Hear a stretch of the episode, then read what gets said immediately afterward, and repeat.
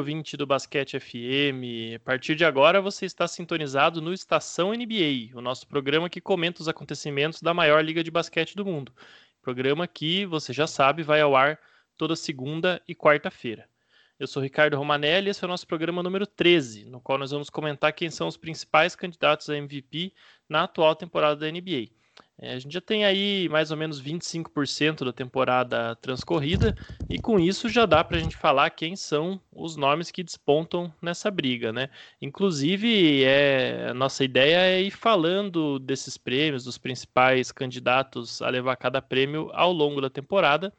É, mas alguns deles, né, a gente não vai fazer isso numa sequência exatamente, né, vários programas seguidos falando disso, porque tem alguns prêmios que a gente não tem candidatos tão claros, outros a gente ainda precisa amadurecer algumas ideias, mas no caso do MVP, é, é difícil que alguém se torne um candidato a MVP daqui para frente. Né? O que a gente pode ver é de repente alguém se consolidar na dianteira ou alguém cair de produção e sair da disputa, mas historicamente é muito difícil que depois dessa etapa surja alguém com cacife para ser MVP que já não está entre pelo menos os, os que estão ali na bolha, né? A gente já vai falar um pouquinho melhor disso.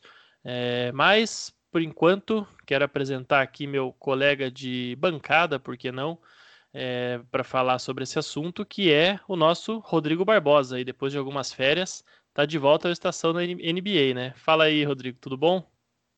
Ei, Roma, queridos ouvintes, é, tirei uma pausazinha para tirar umas férias com a patroa, né? Merecido, por que não? todo mundo vai acabar em algum momento tirando umas férias do podcast, mas estou de volta. É, a temporada tá pegando fogo, muita gente jogando bem. E o que não falta são candidatos a MVP essa temporada, né? Temporada tá meio maluca, então tem muita coisa aí bacana pra gente falar. Exatamente, mas eu vou falar aqui que o Rodrigo, apesar de estar de férias com a patroa, continua assistindo a NBA, inclusive foi motivo de, de tensões conjugais por causa disso, porque afinal ele não podia deixar de acompanhar a nossa querida liga, né, para a gente poder comentar aqui é, tudo o que acontece, né, Rodrigo? Com certeza, fui pro meio do mato, mas assisti NBA. Isso, isso aqui é trabalho. Eu só digo isso. Aqui é trabalho. tá certo. É, bom, o, o, MVP, todo mundo sabe, né, que acho que acompanha a NBA é o prêmio individual mais importante. Ele basicamente premia aquele que é o melhor jogador da temporada, né, traduzindo literalmente, o jogador mais valioso da temporada, o que não necessariamente quer dizer o melhor jogador da liga, né? E sim é normalmente aquele que alcançou a melhor campanha, tendo também as melhores estatísticas.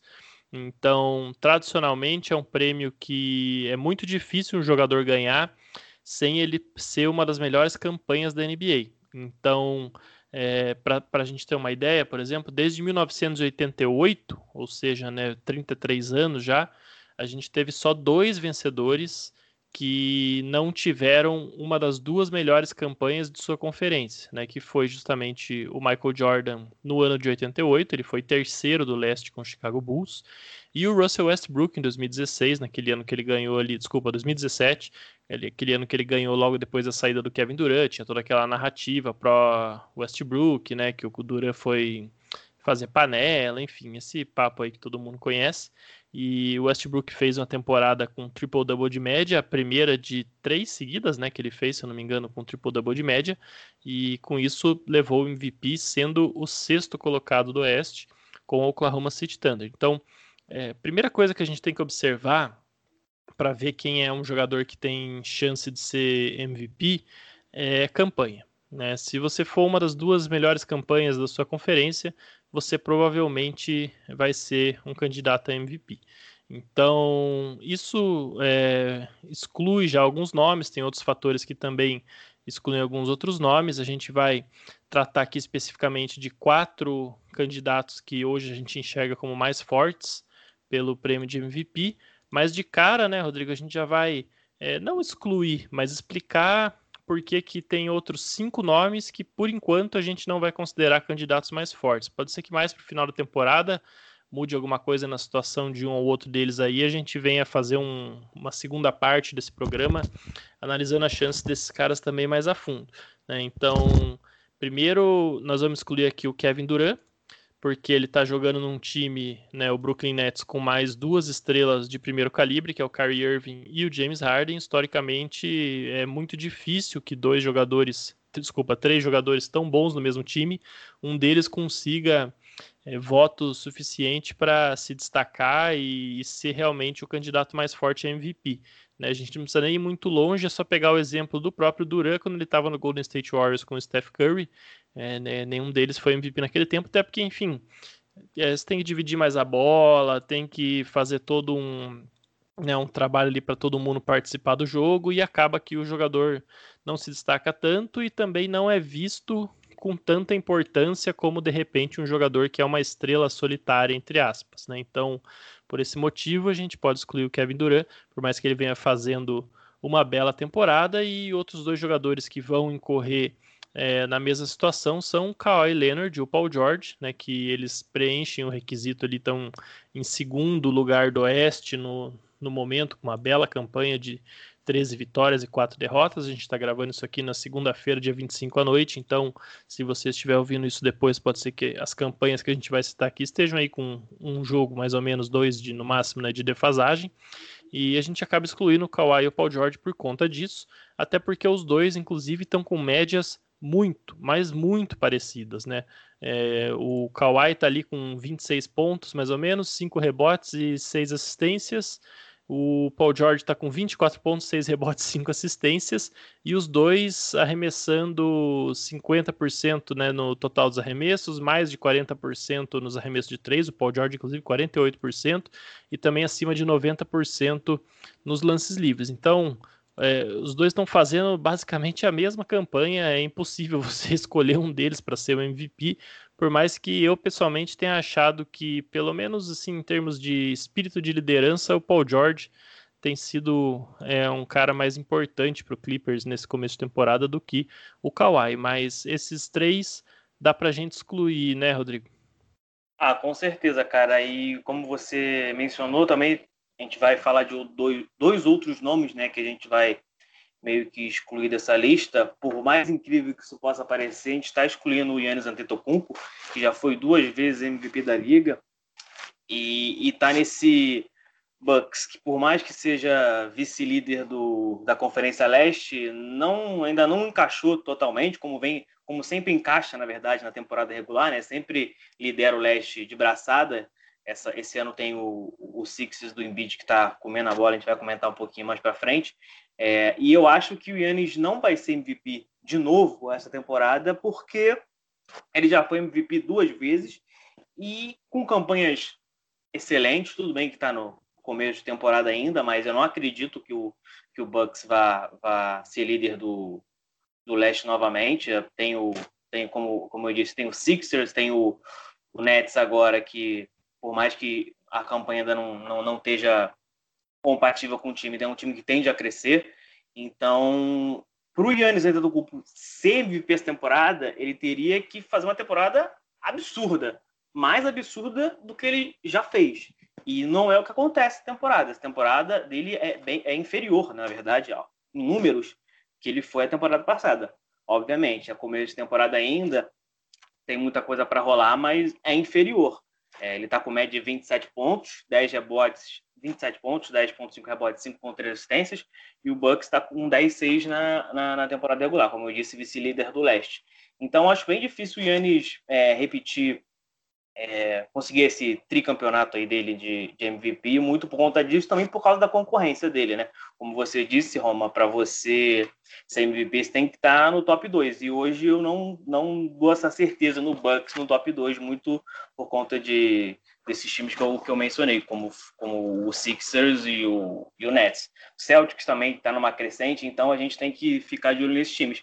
E outro nome que a gente acaba excluindo, que para mim está fazendo uma temporada espetacular, até acima do, do que eu estava prevendo, é o Stephen Curry, que é outro jogador que já foi MVP de temporada regular.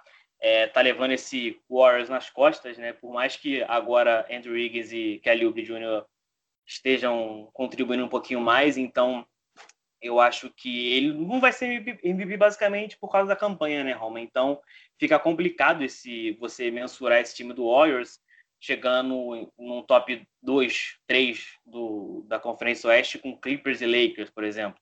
É bem complicado. Então, eu acho que é basicamente por causa da campanha. Nada contra o Curry ou a temporada que gente está fazendo, que é excelente. São 27,9 pontos por jogo, 5,6 rebotes e, 6,2 assistências. Então, é, é, é, são médias excelentes. Então, é, basicamente, o Curry não vai ser MVP por causa da campanha do, do Golden State Warriors, né? Exato, e vai parecer até meio birra nossa com o Curry, porque o, primeiro cara que a gente já vai falar né, sobre ser um dos principais candidatos MVP é o Nikola Jokic, que também não é né, uma campanha top 3 aí da, do, do Oeste hoje, e para falar a verdade, tá até mais perto do Warriors, né, do que do Lakers e do Clippers lá em cima. Mas é mais ou menos igual você falou do Yannis agora. Como o Curry é um cara que já foi MVP, super campeão da NBA e tudo mais, é, esse nível que ele está jogando é o que a gente já espera dele, né? Para ele é, conseguir entrar na, nessa disputa de MVP, ele tem que fazer algo é, muito mais absurdo, o que é realmente difícil. Ou então ter uma super campanha, que ele também não tá tendo e tudo indica que não vai ter. O Warriors deve ser um time aí que vai brigar por play-in, no máximo, no máximo, se tudo der muito certo, eu acredito que fica ali sexto, né? Não, não vejo ficando mais para cima. Já o Nuggets é um time que está em plena recuperação, então a gente já pode entrar um pouco aí no Jokic, né? Rodrigo já vai trazer alguns números para nós, mas é, eu queria deixar claro qual que é a diferença do critério. Por que, que a gente excluiu o Curry e não o Jokic e também o Luka Doncic, que é outro cara que a gente vai falar daqui a pouquinho. Eu já vou adiantar os nossos quatro candidatos aí que a gente vai comentar para se tiver alguém ansioso ouvindo não, não morrer de ansiedade. A gente não quer trazer mais ansiedade para os nossos ouvintes do que o mundo já traz atualmente, né? A gente vai falar do Nikola Jokic, do Joel Embiid, do Luka Doncic e do LeBron James. Então, começando aí pelo Jokic, Rodrigo, é, como é que tá essa temporada aí desse pivô que cativou a NBA, tem uma carreira relativamente curta aí por enquanto, mas é, sempre ascendendo cada vez mais. O Denver Nuggets também um dos times mais carismáticos da liga nos últimos anos. É, Roma, o Jokic, por incrível que pareça, ele ainda conseguiu melhorar ainda mais essa temporada, né? A gente já tinha visto ele na bolha fazendo uma temporada, uma bolha, na verdade, né? excelente. É, ele junto com o Jamal Murray a gente, a gente, a gente sabe que algumas coisas da bolha foram ficaram na bolha, né? Então, o Jamal Murray não é aquele Jamal Murray da bolha, obviamente, mas o Jokic, ele tá além do que ele estava jogando na bolha, que já era muito bom. Então, essa temporada ele tá com, uma, ele tá com médias de 25,8 25 pontos, 12 rebotes e 9,6 assistências. Ou seja, para um pivô, ele tá com média de quase triple-double. Né? E ele tem, e como você disse, o Denver está em pronta recuperação, né? Começou a temporada cambaleando, mas agora já está em quinto no, na Conferência Oeste, né? Com um recorde de 9-7.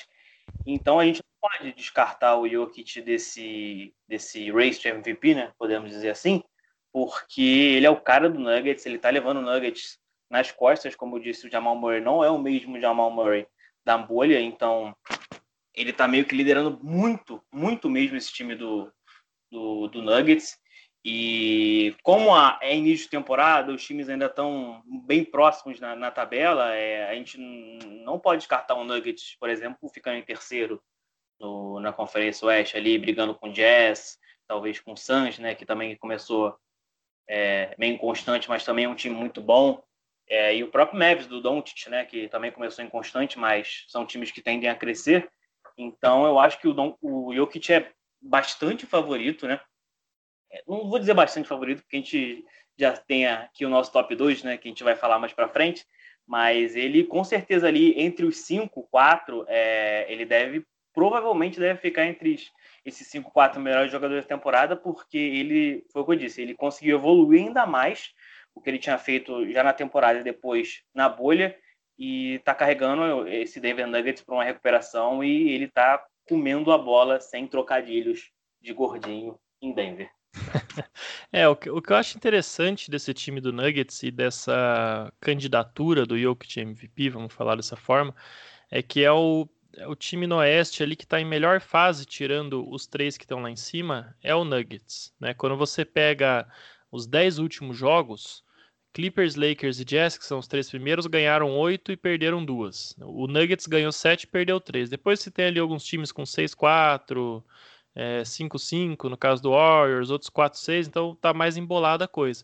É, diante disso, considerando que o Nuggets hoje está em quinto e o quarto é o Trail Blazers, que está sem o CJ McCollum e sem o Yusuf Nurkic aí pelas próximas semanas, eu acho que tem uma tendência bastante natural do Nuggets chegar em quarto, tá?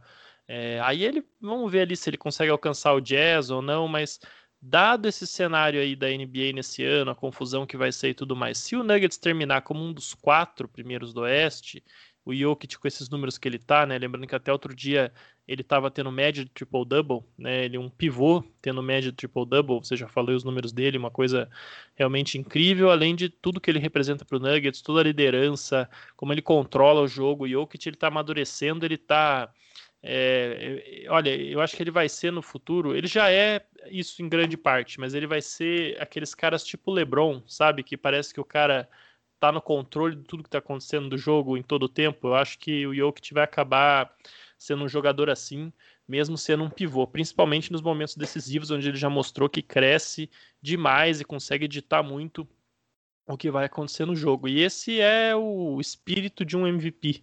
Né? Os jogadores que historicamente vencem o MVP, muitos deles têm essa característica, então você vê que é o cara que está realmente dominando o jogo. Né? É, o Utah Jazz, até citando aqui porque que a gente não até não está trazendo nenhum nome do Jazz, é que é um time mais coletivo, a gente até comentou né, no último podcast sobre essa boa fase do Jazz. Você não tem um jogador assim que ele está se sobressaindo muito, como a gente tem nesses outros times de grande campanha, né? O Donovan Mitchell pode ser o melhor do time, o maior pontuador, mas é, não é o Donovan Mitchell que está carregando esse time para longe, sim, porque é um time que está muito equilibrado, está muito coletivo, está todo mundo em boa fase. Então, se o Jazz mantiver essa campanha aí, né?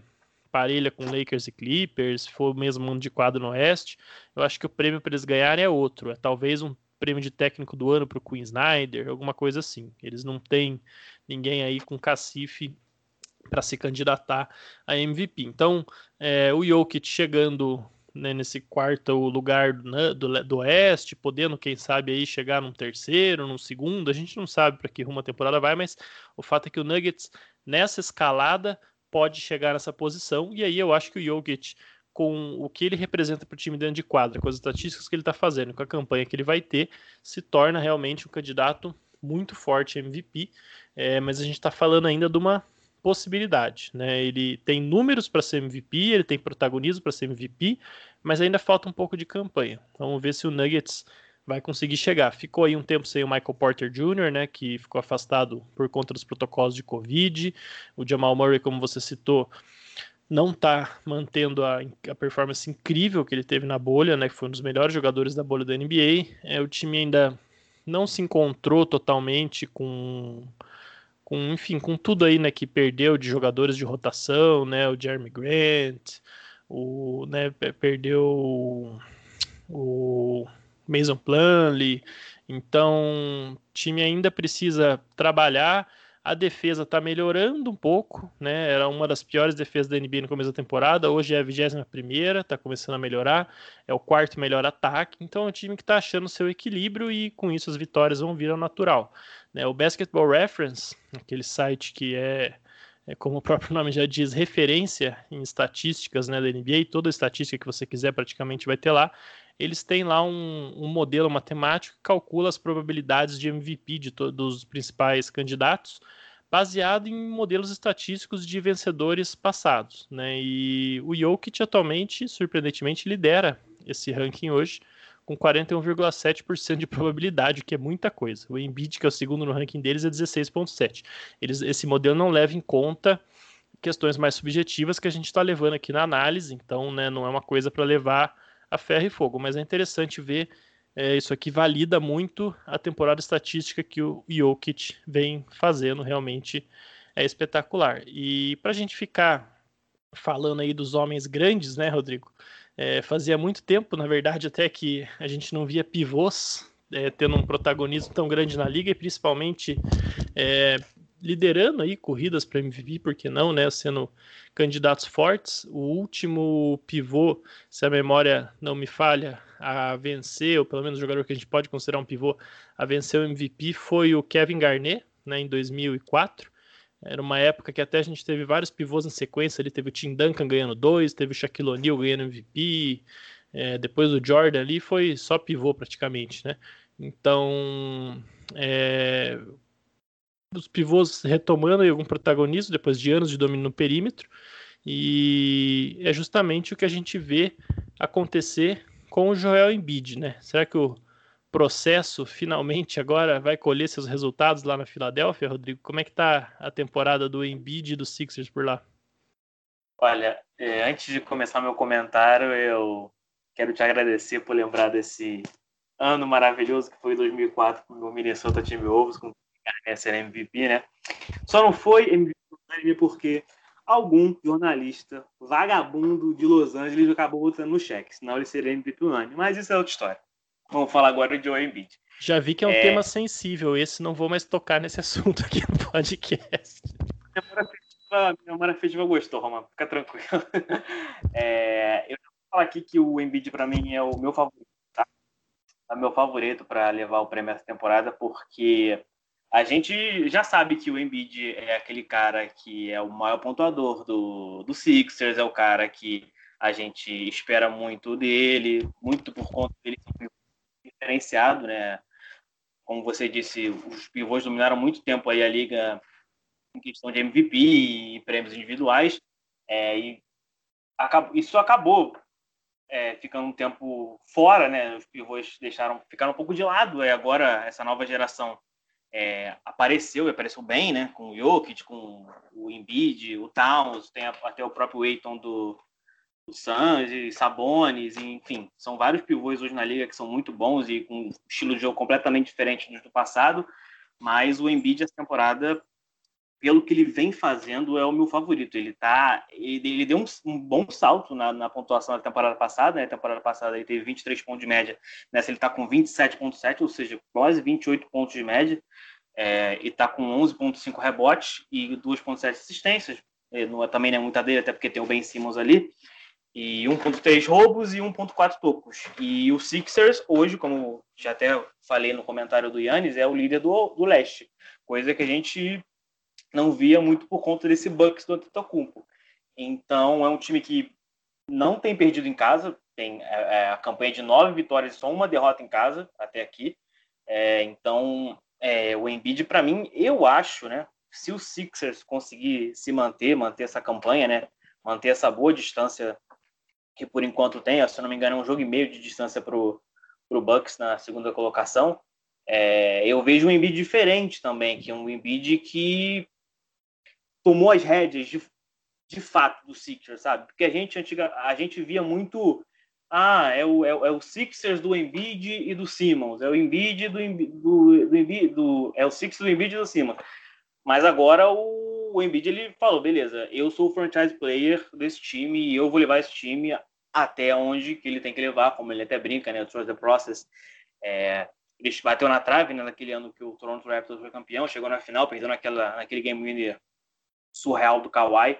É, na, na bolha ele não foi tão bem, o Six, o time do Six não foi tão bem, mas eu acho que nessa temporada, apesar das mudanças, chegada do Doc Rivers, é, o Curry também chegou, chegou bem também, agregando bastante, o Tobias Harris ajudando, né? É, só atrapalhava, agora ajuda. Então, eu acho que se o Sixers conseguir manter essa campanha de e continuar brigando ali com Bucks, Celtics, pela, ali pelo, pelo top 4 ou top 5 do ou top 2, perdão, da Conferência Leste, o Embiid ele tem boas chances, porque como eu disse lá no começo do podcast, eu tenho dois favoritos principais, né, para MVP essa temporada, óbvio, nesse começo, né? Quem sabe que muita coisa vai rolar ainda, que são o Joel Embiid e o LeBron James que a gente vai falar já já. Então, se o Sixers manter essa campanha, ele provavelmente vai continuar mantendo o, o nível dele, que é absurdo, que, que, está absurdo essa temporada. Eu acho que ele se torna bastante favorito. Eu acho que o Embiid é bastante favorito sim a conquistar esse prêmio. Olha, eu vou deixar para dar meu voto no final, mas é, o Embiid, sem dúvidas, é um grande candidato. Eu acho que ele é, bem isso que você falou, ele, ele assumiu as rédeas. A gente até vê é, um pouco desse efeito no Ben Simmons. Ben Simmons não é o mesmo jogador da temporada passada. Teve envolvido em rumores de troca, né? Essa situação aí da troca pelo James Harden. O James Harden acabou indo pro Nets, mas é, tinha aí história que ah, o Sixers incluiu o Ben Simmons no pacote, não incluiu, mas ao que tudo indica aí pelos, pelos últimos reports tudo mais, incluiu sim, o, o Simmons chegou a ser avisado que ele poderia ser trocado no dia que o Harden foi trocado por Nets, então a gente vê que isso afetou, né, talvez a cabeça dele um pouco, o Simmons não vem fazendo uma temporada boa como ano passado, e o Embiid, ao contrário, vem fazendo a melhor temporada da carreira, né, e é curioso que o Embiid surge aí na NBA, ele perdeu ali é, dois anos praticamente fora, né, no começo da carreira, o Sixers também estava naquele tank maravilhoso, então não estava é, se importando muito com isso. Aí quando o Embiid finalmente consegue jogar, ele joga ali apenas 31 jogos, e mas impressiona todo mundo, tanto que é um dos finalistas para o calor do ano, mesmo tendo jogado menos da metade né, do, dos jogos da temporada. Quem acabou levando esse ano aí foi o, o Malcolm Brogdon, né, do Bucks, então na época do Bucks, né? É, mas só, só levou porque justamente o Embiid não jogou muitos jogos, aí ele vira o star, o Embiid começa uma ascensão.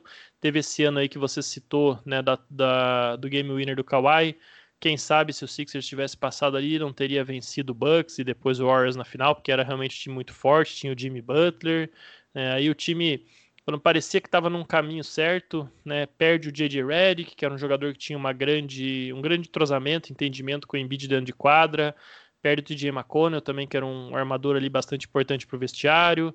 É, perde o próprio Butler, que era um cara que, tudo bem, não deu certo com o Simmons e com o Brett Brown, né, que era o técnico na época, mas era um cara que, que se, tinha se dado muito bem com o Embiid. O Embiid e o, e o Butler são muito próximos até hoje.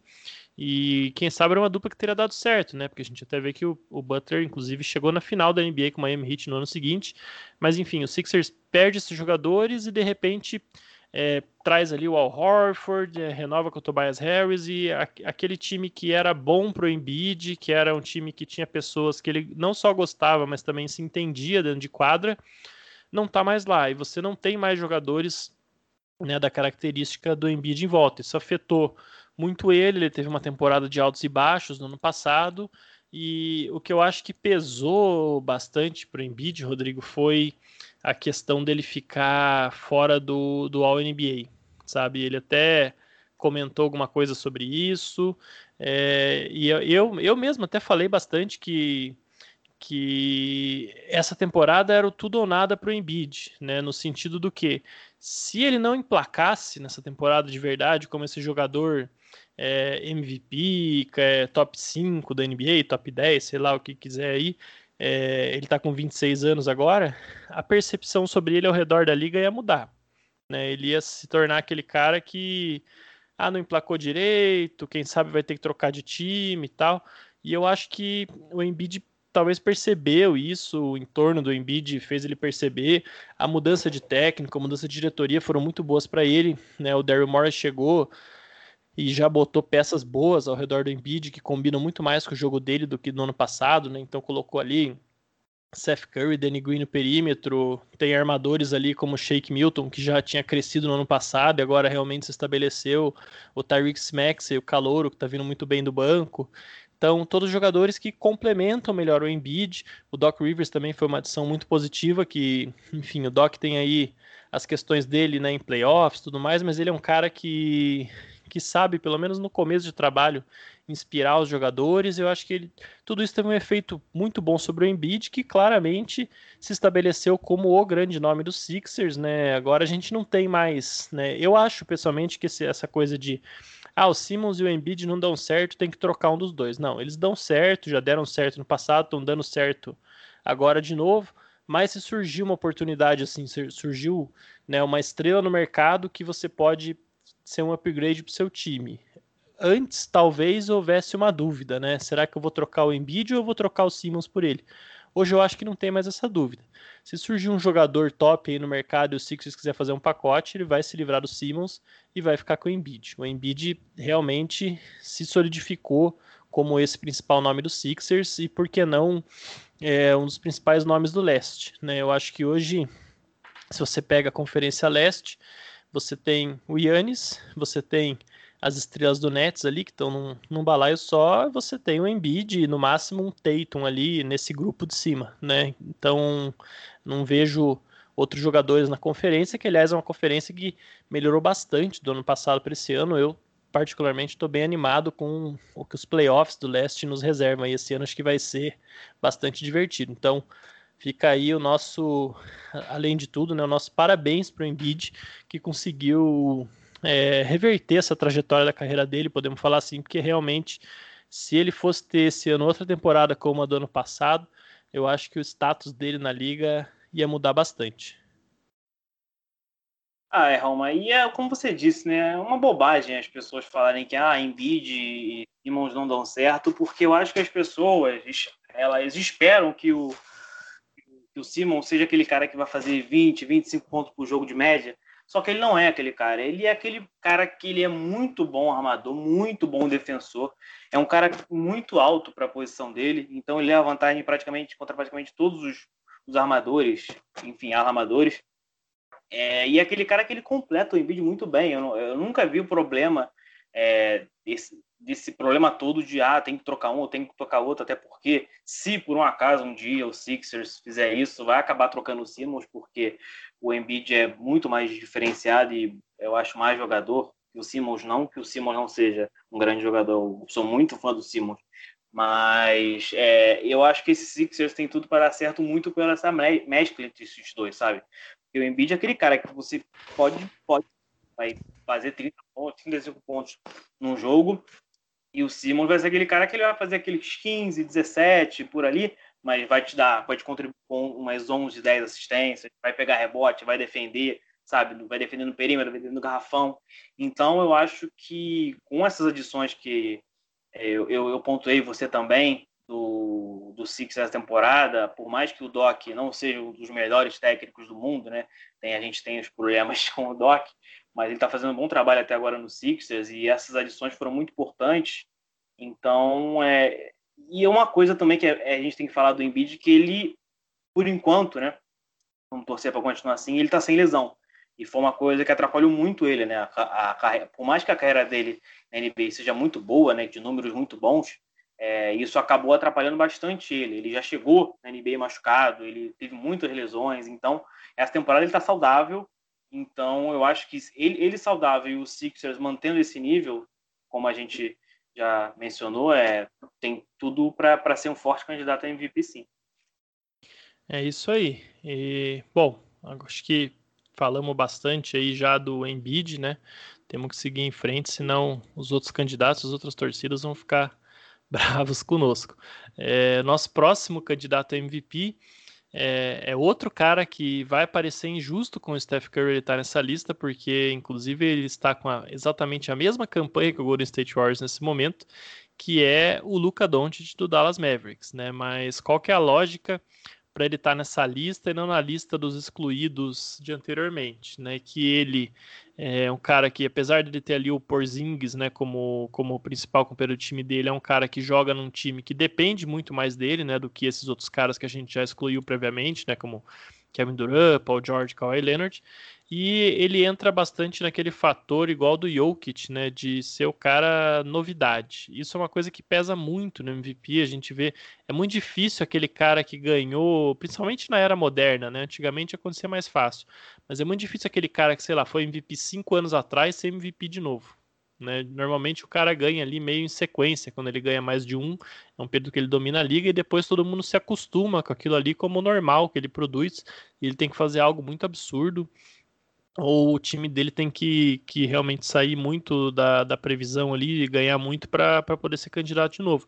Então, é o mesmo motivo, basicamente, do Jokic, com a diferença que o Doncic não tem uma campanha tão boa por enquanto. Mas o Mavs, da mesma forma, é um time que tem espaço para crescer. Começou a temporada aí meio cambaleando, até por uma questão do próprio Doncic, né, que não vinha de, de uma boa atuação, ele estava meio fora de forma ainda, não estava assim, né? Não que ele seja também um jogador que dependa muito do físico, até porque ele nunca foi um jogador de físico top, mas ele estava bem fora de forma. O próprio Mark Cuban disse, né, que ele, dono do Mavericks, disse que o Luca é, teve lá uma competição da internacional que foi cancelada, por isso ele não jogou com a Eslovênia, que era uma coisa que ia fazer parte da preparação dele, enfim. Agora ele está voltando ao ritmo, né, Rodrigo? Já está registrando aí boas estatísticas na NBA, boas médias, né? E o Mavs vem subindo de campanha. É, com certeza. Como você é, comentou, né? É, o Mavs começou meio devagar justamente por conta das atuações do Doncic, que para mim é ele vai ser MVP um dia da liga, isso é fato. Acho que todo mundo concorda com isso, né? Então, eu acho que o time depende muito dele, por mais que tenha o Porzingis ali, mas o Porzingis toda hora tá machucado, ele se machuca muito, muito mesmo. Então, isso acaba meio que sobrecarregando o Doncic, né? Para levar esse time a algum lugar. Ele fez também uma bolha Fiz uma temporada e uma bolha maravilhosa, né? A gente, a gente brincava muito com o Teito, né? Ele tem apenas 20 e tantos anos, e o Doncic tem 21 anos. Ele tem 21 anos, hoje em 2021, esse ano de 2021, e ele já tem média de 26,7 pontos, 9,7 rebotes e 9,5 assistências. Ele tem quase uma média de triple-double. Recentemente, né, ele ultrapassou o Michael Jordan na carreira inteira em triple-doubles. Então, é, é, é, absurdo. A gente pode até ver assim, nossa, a campanha do Neves não tá boa, é, o Dontes começou meio mal, mas os números dele são absurdos, são surreais, para falar o mínimo. É, o Mavis, ele.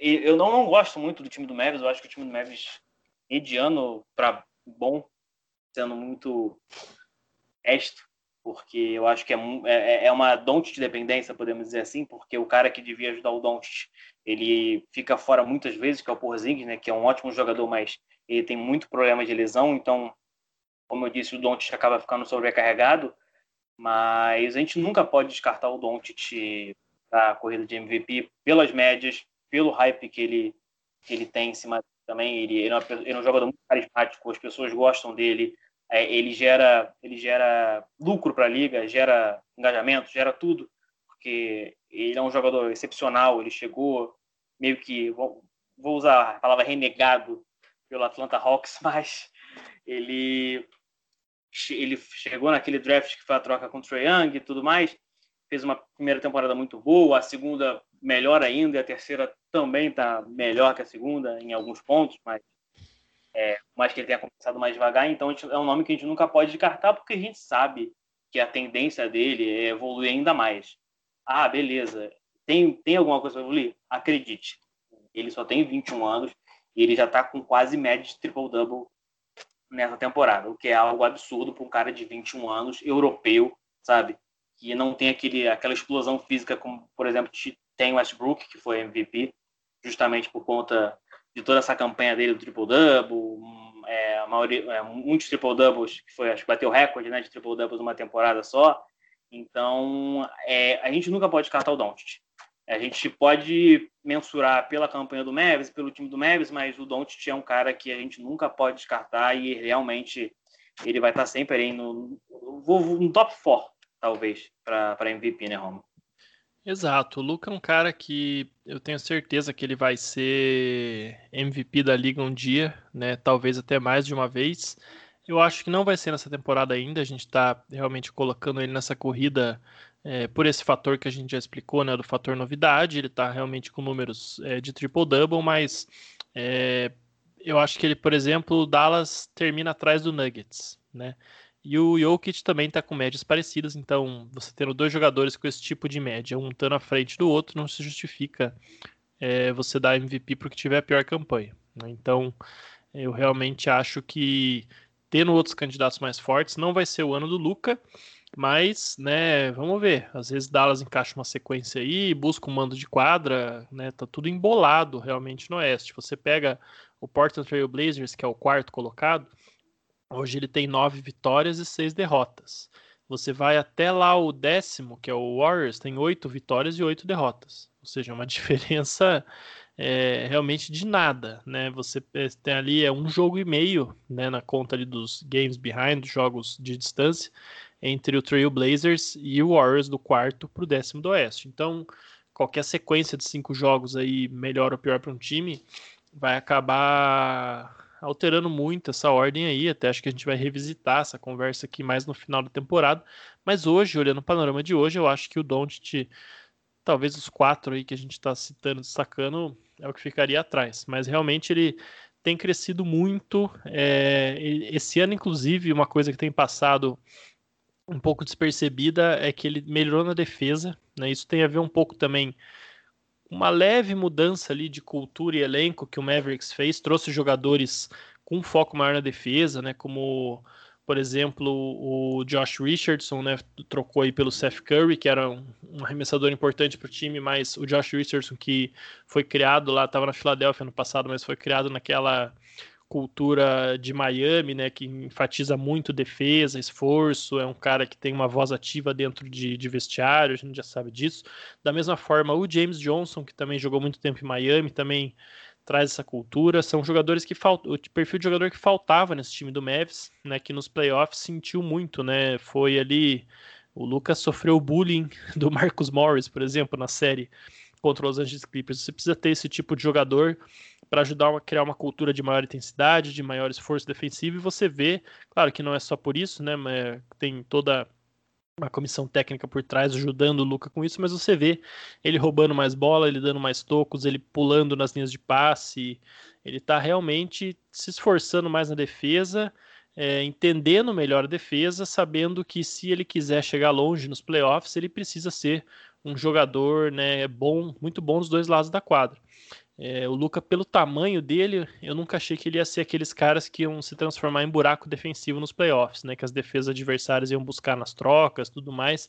Ele sempre seria um defensor ok, mas ele tendo essa evolução defensiva, é, eu já começo a achar que ele pode se tornar ainda um defensor positivo. E com tudo que ele traz no ataque, Aí ele vai se tornar, já é um dos jogadores mais completos da NBA, talvez se torne o jogador mais completo da NBA dentro de pouco tempo e fique inevitável realmente um, um prêmio de MVP para ele. Mas esse ano eu acho que não vai ser ainda, né? Falei que eu ia dar meu voto antes do final do episódio, mas é, acabei já adiantando um não voto. Né? Então, com isso, acho que a gente pode seguir para o nosso último candidato a MVP, né, Rodrigo? Que é o LeBron James. O LeBron, basicamente, nos últimos, sei lá, 15 anos, ele deve ser candidato a MVP todo ano, né? Mas ele ganhou é, algumas vezes já, né? Ele, ele que foi MVP da NBA na primeira passagem dele, é, ainda lá no Cleveland Cavaliers em 2009, desculpa, em 2010, né? Dos últimos dois anos dele com o Cavs. Depois ele vai para Miami, em 2011 ele não ganha, ganha de novo em 2012 e 2013. Então, é aquilo que a gente estava falando. Normalmente, quando um jogador ganha vários MVPs, é meio que em sequência ou quase em sequência. Depois aquilo já se torna o normal dele e você simplesmente espera isso dele, né? E você dificilmente acaba, até porque tem outros jogadores em ascensão que os votantes resolvem premiar, é, tem outras, né? Sempre a narrativa conta muito e nada é uma narrativa mais. É, como é que eu vou dizer? Uma narrativa que chama mais atenção do que aquele cara que está em ascensão, o time que é o novo queridinho do pedaço, e com isso jogadores que são consistentemente excelentes acabam perdendo talvez aí alguns prêmios, mas eu acho que não é exagero dizer que de 2013 para cá, praticamente todas as temporadas, o LeBron, se ele tivesse vencido o MVP, ninguém ia reclamar né? Tirando ali aquele primeiro ano no Lakers, talvez, talvez não, aquele ano com certeza, mas e um ou outro ano ali com o Cleveland, mas se ele tivesse vencido, sei lá, mais quatro MVPs de 2013 para cá, eh, ninguém ia reclamar, né? Tal é o nível que ele tem atuado. E tem aí algumas questões do porquê ele também não poderia ser MVP esse ano, né? A principal delas é a mesma que fez a gente excluir o Paul George, o Kawhi o Kevin Durant, que é ele tem um, um companheiro de time All-Star, né, o Anthony Davis, que é um cara que quando tá no melhor dele é um cara também aí nível top 5 da NBA, como ele mostrou nos playoffs lá na bolha. É, mas o AD não tá jogando tão bem nesse começo de temporada, né, Rodrigo? Algumas noites ele tem oscilado bastante no ataque, ele mesmo já falou que tá um pouco frustrado com isso. Mas mesmo assim o Lakers é, tem sido aí o melhor time da NBA nesse começo de temporada, 13 vitórias e 4 derrotas, a mesma campanha que o Los Angeles Clippers, e tem atropelado basicamente os adversários. LeBron vai liderando o Lakers aí, todo mundo esperava que ele fosse descansar, que ele fosse jogar menos jogos, mas ele até agora não fez isso. Pode ser inclusive que venha se retirar da disputa por MVP, né? Mas lá na frente, se ele for descansar alguns jogos, mas não tá parecendo que vai fazer isso. E, bom, eu vou deixar você falar um pouco dele aí, sobre os números dele, a campanha do Lakers, que depois eu tenho algumas coisas para destacar também. É, eu vou falar um pouquinho só do LeBron, porque a gente sabe que você é torcedor do Los Angeles Lakers e tem mais propriedade para falar. Mas a gente tem três certezas na vida, né, Roma? Uma é a morte, a segunda é que o Minnesota Timberwolves vai perder um jogo e a terceira é que o LeBron James será candidato a MVP da temporada. Todo ano ele é basicamente candidato a MVP, sabe? Porque é o segundo melhor jogador de todos os tempos, o, primeiro para algumas pessoas, mas eu não vou entrar nessa discussão aqui, pelo amor de Deus, senão não vai ter podcast para gravar mais, vai acabar o canal e melhor nem entrar nesse assunto. Mas, enfim, é, é um cara que, aonde chega, o time vira contender, sabe? Então, não tem muito o que falar do, do LeBron, ele está com médias. A média dele de assistências caiu, né, da temporada passada, né, que ele foi até o líder de assistências, né? É, agora, nessa temporada, ele está com 7,5, mas está com 23,9 pontos, 7,9 rebotes, e como você disse, está brigando ali pau a pau com o Clippers pelo topo do Oeste, e o que deve acontecer até o final da temporada, né? Mas o LeBron sempre vai ser um candidato MVP enquanto ele tiver atuando na liga, seja com 39 anos, seja com 40 anos, seja com 45 anos. É, é um cara que ele, ele não tem, sabe, aquela decadência de, de, de, de idade, né, que a gente vê em vários jogadores. É um cara que se cuida, é um cara que é, é dominante praticamente desde que ele entrou na liga, mesmo na temporada de Hulk dele, ele já era absurdo, não como foi em anos futuros, né? Porque a gente, a gente, a gente sabe que o jogador ganha massa, fica mais experiente e tudo mais, mas ele já, na temporada de calor dele, já demonstrava que ia ser um jogador surreal, então o LeBron sempre vai ser candidato a MVP, como eu disse, então não tem muito o que dizer, cara, porque o LeBron, ele é ou é candidato a MVP da temporada. E como você disse, é, ele já ganhou quatro vezes, é, e, a, e como tem tempo que ele ganhou a última vez, isso pode acabar, entre aspas, prejudicando ele, porque, como você disse, tem outras narrativas, outras histórias. Por exemplo, dar um, um MVP para um grego, como foi o Antetokounmpo, sabe? São coisas assim que acabam modificando esse prêmio e alternando né, os, vencedores, mas como você disse, não é absurdo nenhum dar MVP para o LeBron, basicamente nos últimos 10 anos. Não seria absurdo nenhum. Então, é sempre candidato e sempre vai ser, né? Exatamente. O único cara que eu pessoalmente lembro, assim, posso estar aqui incorrendo em alguma falha, mas o cara que eu lembro de ter ganhado MVP assim tão distante, né, um dos outros foi justamente o Karim Abdul-Jabbar, que é o recordista de MVPs da NBA, né? Ele ganhou seis vezes, o LeBron ganhou quatro. O LeBron está atualmente empatado em terceiro, né? Com ele e o Will Chamberlain, cada um ganhou quatro. E você tem em segundo o Bill Russell e o Michael Jordan, que ganharam cinco cada um. E o Kareem Abdul-Jabbar em primeiro, que ganhou seis. Né? O Karim ganhou 71, 72, 74, 76, 77 e 80. Então você vê, entre o primeiro e o último aí, vai lá mais ou menos 10 anos, mas ele ganhava a cada dois, três anos do máximo, ele ganhava. Então era um cara que estava sempre ali, né? Mas era, enfim, uma outra época da NBA, outros critérios, outra cobertura, outro tudo, né? Até votação, tudo mais, tudo diferente. Você pegar o Michael Jordan, um cara mais da era moderna, ele ganhou 1988, que a gente até citou aí, né? Foi um dos poucos, né, nos últimos 33 anos sem ser uma campanha top 2. 91, 92, depois parou de jogar ali um tempo, quando ele voltou ganha 96, 98 de novo, então também tá tudo meio embolado, apesar de ter 10 anos de diferença entre um e outro, teve ano aí que ele não jogou, a própria volta dele cria um fato novo, talvez ele não teria vencido esses outros dois MVPs, né, ou pelo menos um dos dois, se ele não tivesse parado de jogar, por exemplo, então tem toda uma questão narrativa aí. No caso do LeBron, é, eu acho que tem também elementos narrativos para você considerar um prêmio para ele esse ano. Né? O primeiro seria como uma espécie de recompensa por tudo que ele fez na temporada passada também, por mais que isso não oficialmente não entre na conta né, dos votantes.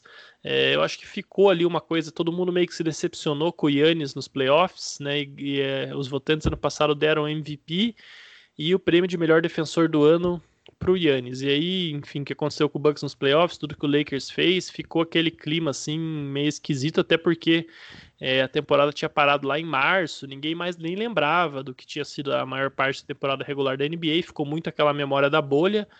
E eu acho que até esse é um dos motivos pelo qual né, a gente excluiu o Yannis já desse ano. Eu acho muito difícil a mídia dar o prêmio para ele de novo.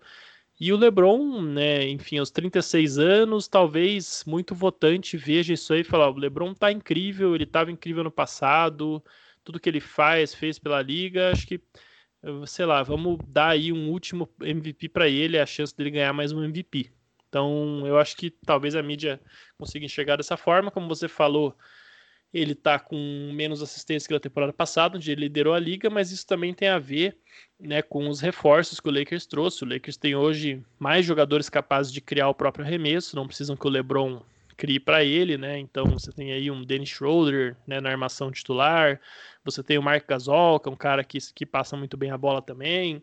Você não, não tem mais aquela dependência absurda do LeBron para criar para os companheiros dele e também, né, vale lembrar que no ano passado o LeBron estava fazendo um esforço hercúleo ali para incluir o Anthony Davis né, no, no sistema ofensivo do time e tudo mais. Então, estava passando mais a bola para o Davis. Não é que esse ano ele não queira passar a bola para o Davis, nada assim, mas ano passado, principalmente no começo da temporada, ele estava claramente passando mais para o Davis do que seria o natural do sistema ofensivo de um time, para, enfim, fazer o Davis né, se, se acostumar, se entrosar mais rápido e, obviamente, deu muito certo. Então, quando você junta todos esses elementos, e aí tem a questão dele estar, tá, por exemplo, com a melhor marca de três pontos da carreira dele, né? Pode não ser o melhor percentual, lá no ano de 2013 o time MVP dele acertou 40%, mas ele chutava três bolas por jogo. Hoje ele está com 39%, chutando 6,4 bolas por jogo. Então é a melhor temporada dele nos arremessos de longe também. Tem todos, todo um elemento aí para o LeBron né, ter uma candidatura forte a MVP. Mas eu falei que eu ia deixar o meu voto para o final do programa e apesar de tudo que eu falei sobre o LeBron agora, não é para o LeBron o meu voto. Ou se eu tivesse a honra, né, de ser um dos votantes da NBA, quem sou eu para querer dizer em quem que eu voto, né, para MVP da NBA? Mas a gente está aqui para dar palpite. O meu eleito seria o Joel Embiid, é, por acho que é um, esse voto é um resultado natural aí de uma soma de todos os fatores que a gente falou, né, que fazem um MVP, né, Rodrigo, que é narrativa, coisa nova, entre aspas, que é esse amadurecimento do Embiid, campanha, que o Sixers é o primeiro do leste, eu, eu acho que dificilmente não vai ser pelo menos um dos dois primeiros do leste,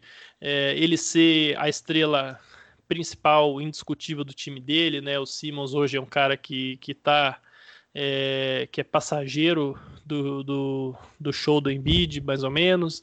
Então, acho que o Embiid ele é o cara que melhor sintetiza todos esses elementos hoje. E se a temporada acabasse hoje, ele sem dúvidas teria o meu voto para MVP se eu tivesse voto. Ele também teve aí já algumas performances incríveis e marcantes que, é, que são é, bastante importantes né, para você criar essa narrativa do cara que está dominando. Então, eu cito, por exemplo, aquele jogo contra o Washington Wizards que o Bradley Bill fez, lembro agora se foi 60, 61 pontos, um negócio assim, mas ele quase não pontuou no último período e o Embiid, pelo contrário, fez lá um caminhão de ponto no último período e venceu o jogo para o Sixers. Ele tem dominado partidas né, no, nos períodos finais. Ele, ele realmente é outro jogador, o Joel Embiid, essa temporada.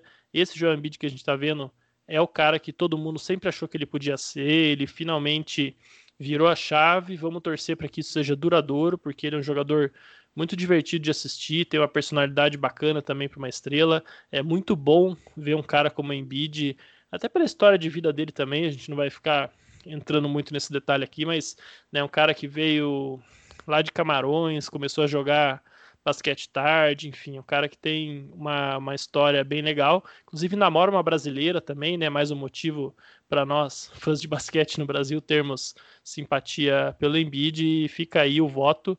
Joel Embiid seria o meu MVP caso a temporada terminasse hoje, certo, seu Rodrigo? É, eu já adiantei meu voto também, é, seria no Embiid, né? Então, aqui, unânime, Joel Embiid seria eleito MVP da temporada. E a gente tem falado muito dessas narrativas, né, Alma? Uma coisa que seria bacana, caso o Embiid fosse MVP, é, ele seria o segundo africano a, ser MVP de uma temporada NBA, é, desde o Hakim Olajuwon, que também foi MVP da temporada 93-94 com aquele Houston Rockets, que ele nasceu na Nigéria, o Embiid é camaronês, então é mais uma coisa assim que a gente pega na narrativa, né? O outro pivô e as pessoas comparam muito mesmo o Hakim com o Embiid, né? Principalmente pelo movimento de perna que é, é, do Embiid também é fantástico, do Hakim a gente nem precisa falar. Então, é, como eu disse também, o, o Sixers se manter essa toada e o Embiid provavelmente mantendo essas atuações, eu acho que ele é o grande favorito mesmo para conseguir esse conquistar esse prêmio de MVP, né? Tá certo, é isso aí. Eu acho que né, a gente analisou os principais candidatos a MVP, lembrando que a gente tem só 25% da temporada mais ou menos, tem muita água para rolar, então é, não sei se nós vamos chegar a gravar um outro programa inteiro sobre a corrida para MVP, a não ser que algo muito interessante aconteça, mas com certeza, especialmente mais na reta final da temporada, a gente vai comentar o MVP, assim como os outros prêmios, e aí a gente pode revisar alguma imprecisão aí, alguma expectativa errada que tenha né, acontecido no programa de hoje. Até lá, é, a gente pede para vocês acompanhar os nossos outros programas também. A gente teve na semana passada o Central do Basquete Brasileiro, né, com o nosso Renan Roncha aí falando tudo melhor que acontece no mundo do basquete no Brasil, falou sobre a LBF, falou sobre a convocação da seleção brasileira, então quem não ouviu, ouça lá que ainda tem, é um conteúdo que ainda está bastante atual, tem bastante coisa interessante. A gente tem também o Explicando, que é aquele programa que vai é, explicar conceitos, né, termos, enfim, tudo que, que, que complica às vezes né, o entendimento sobre o basquete, sobre a NBA. A gente vai buscar descomplicar nesse programa. O primeiro episódio também já está no ar, falando sobre as regras salariais da NBA. E ainda essa semana vai o segundo episódio no ar, ao ar. Lembrando que esse, esse, esse explicando de estreia né, sobre as regras salariais da NBA vai ser em três partes. E a terceira parte vai ser uma live no nosso canal no YouTube, onde vocês vão poder tirar dúvidas, interagir sobre o conteúdo, justamente por ser um tema tão extenso e muitas vezes complexo. A gente vai é, interagir ali ao vivo e tirar algumas dúvidas sobre esse programa. A gente tem também a estreia do programa sobre WNBA nessa semana, também no comando do Renan Ronch com a Agatha Máximo lá do NBA das Minas. Estou aqui dando um spoiler, talvez não era para falar isso no ar, mas é, fica aí já a recompensa para quem nos escutou até o final, né, Rodrigo? Então, deixa aí também é, sua despedida para o pessoal. Já lembra todo mundo das nossas redes sociais. Para quem não sabe, o Rodrigo é que controla nossas redes sociais. Então, se vocês quiserem ofender alguém por, por alguma coisa que não está muito legal lá, direcionem a ofensa de vocês ao Rodrigo. É basicamente isso mesmo. Quem quiser me ofender, pode ofender, sem problema nenhum. Até porque quem torce para o Minnesota Timberwolves é, tem que ser ofendido mesmo, né? Verdade seja dita. Mas mais um pra, prazer inenarrável, Roma, estar tá aqui com você de novo é, para falar de basquete, óbvio, e NBA.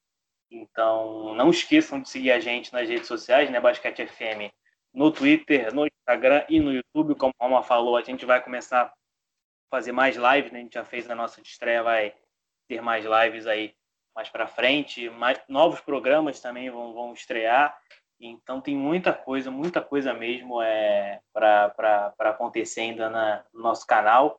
E eu queria agradecer sempre né, a nossos ouvintes que estão sempre com a gente, nossos números estão excelentes. A gente está até fica até surpreso, né, com, com o número de, de os números, né, que a gente está tendo nesse nesse começo, né, de basquete FM, né, por mais que já tenham vários episódios aí para vocês ouvirem. É, a gente ainda está começando, né, estreando novos programas e tudo mais. Mas deixa aqui um muito obrigado, vocês são foda, peço perdão pelo palavrão, mas é isso. Então, estamos aí, estou de volta e é isso. É isso aí. Valeu, Rodrigo. Obrigado aí pela parceria de sempre. Eu agradeço também os nossos ouvintes que nos ouviram até aqui e também aqueles que já é, pararam de ouvir quando a gente começou a se despedir. Então, de todo modo, um forte abraço a todos e até a próxima.